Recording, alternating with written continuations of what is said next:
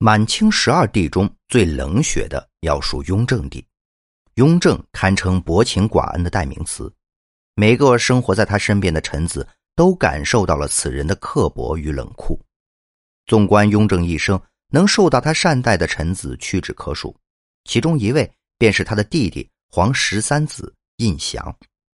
不过，胤祥与雍正有血缘关系，和一般的文武大臣当然不一样。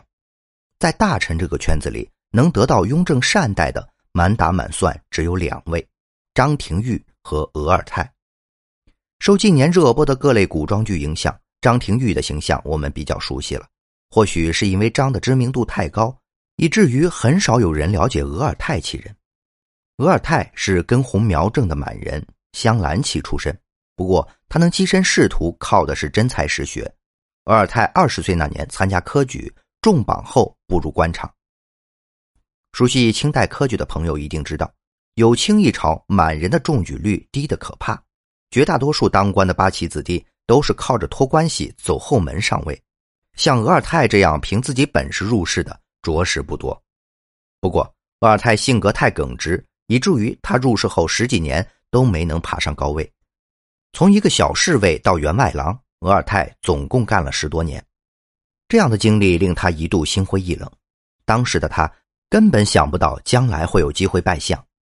雍正没有当皇帝时。曾有一件私事委托额尔泰，谁知这个耿直的大臣竟一口回绝了，并对其义正言辞的说道：“作为皇子，您不该与外臣相交。”或许正是因为额尔泰一丝不苟的性格，对了胤禛的脾气，以至于雍正上台后立即召见额尔泰，对其大加赞赏。当年你只是一个区区员外郎，竟敢连皇子的委托都敢拒绝，可见你是个秉公执法的人。坐在龙椅上的雍正封额尔泰为乡试考官，不久后又将他调任到江苏担任布政使，让他的仕途柳暗花明。是金子到哪里都会发光，额尔泰自不例外。在布政使的位置上仅干了两年，他便以不俗的政绩得到雍正的再次垂青，升迁至广西巡抚。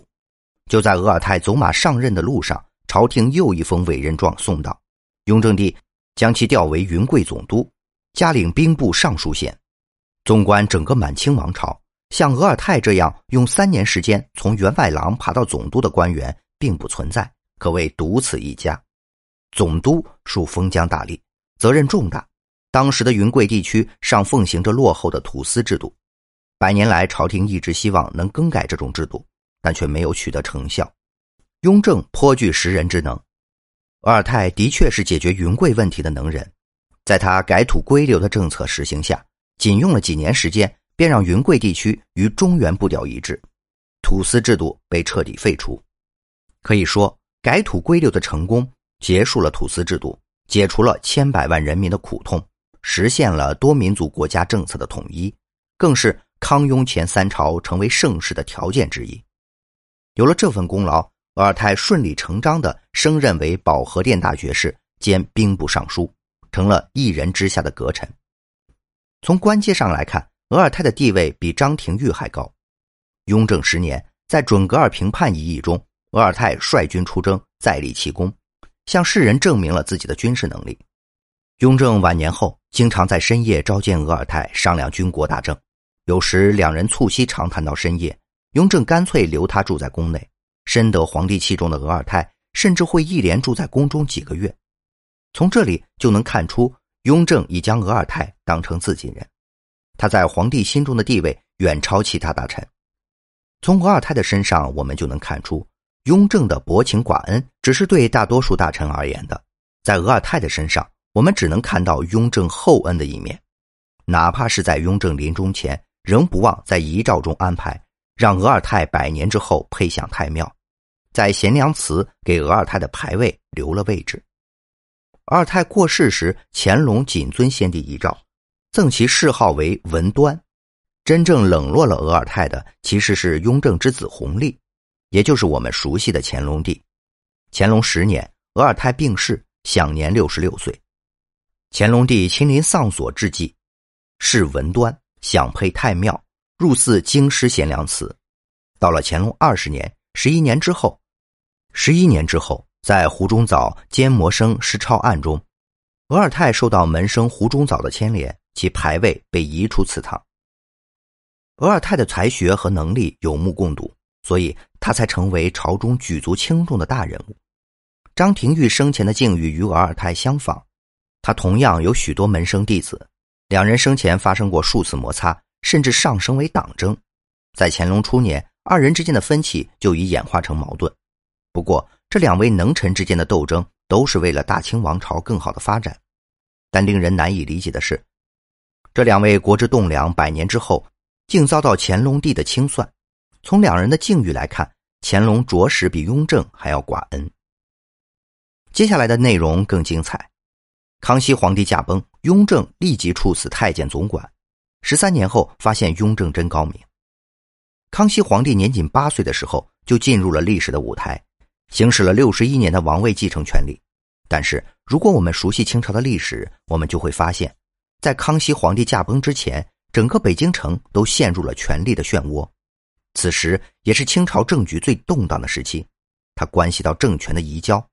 然而，在这个非常紧急的时刻，一个人突然消失在康熙身边，谁也没有感到惊讶。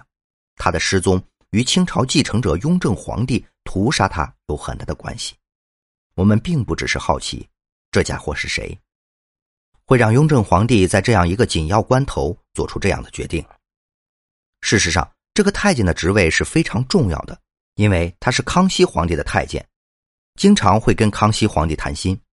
从清代的史料中，我们可以找到赵昌的身份，但这些资料并没有直接将他描述为康熙皇帝的太监，只是粗略的描写了有赵昌这样一个太监。毕竟，能在史料中找到人名的人，多少都会有一些故事的。赵昌是紫禁城的一位政府官员。清朝时，许多外国传教士来到中国传教，很多人在中国定居，其中最有名的是马国贤。马国贤在他的回忆录中清楚地记录了这一过去。雍正皇帝登基的时候，下了一道令，在整个朝代引起了轩然大波。他把赵昌送进了监狱。但也判处了他死刑，并没收了他所有的财产，全部上交国库。雍正皇帝登基的时候，赵昌已经死了。此时我们不禁纳闷：身为内务大臣赵昌，在清朝历史上究竟犯了什么罪，会让雍正皇帝如此心惊胆战？根据清朝的历史记录，我们发现了一些东西。雍正皇帝对赵昌犯下了三项罪行。雍正皇帝认为赵昌违反了清代的法律和秩序。把他的间谍安插到清朝的子弟中去。第二，赵昌参与过康熙皇帝废除皇子的事件，甚至还为了废除太子做出过很过分的事情。雍正皇帝认为赵昌所做的这种行为必须加以惩罚。第三个，雍正皇帝经过反复调查后，认为赵昌在担任内阁大臣期间拖欠清政府五千多盎司的银器。如果我们仔细分析雍正皇帝给赵昌的三宗罪状，就会发现赵昌命案的真正原因是拖欠国家财政部五千多枚银币。当时他被要求将其斩首，而且赵昌也把这件事告诉了全世界。事实上，如果我们遵循正常的逻辑，在任何一个新皇帝刚刚登基的朝代，他们一般都会选择原谅这个世界。此时，我们不禁纳闷。雍正皇帝为什么这么着急杀死一个小太监呢？如果你想深入的分析这件事，也要从赵昌的身份出发。他通常作为康熙皇帝的太监，自然知道很多清淡的秘密。这些问题不仅关系到清朝皇室的尊严，当然也关系着处置赵昌的合法依据。其实，从雍正皇帝所列出来的三项罪状，你会发现其中一项罪行很有意思。他认为赵昌送给王太子的镰刀，这句话的深层含义是赵昌的历史不得不变成废王。但是赵昌的身份也是非常特殊的，他是康熙皇帝的一个私人太监，平时都陪着皇帝在附近，所以雍正皇帝一定知道赵昌在和平时期对康熙皇帝说了很多关于他自己的坏话。其实雍正皇帝就是这样杀死赵昌的。而他本人也能成为统治清朝十三年的皇帝，有很大的关系。雍正登基时是一个血腥的过程，所以雍正想通过杀死赵昌来永远隐藏他的秘密。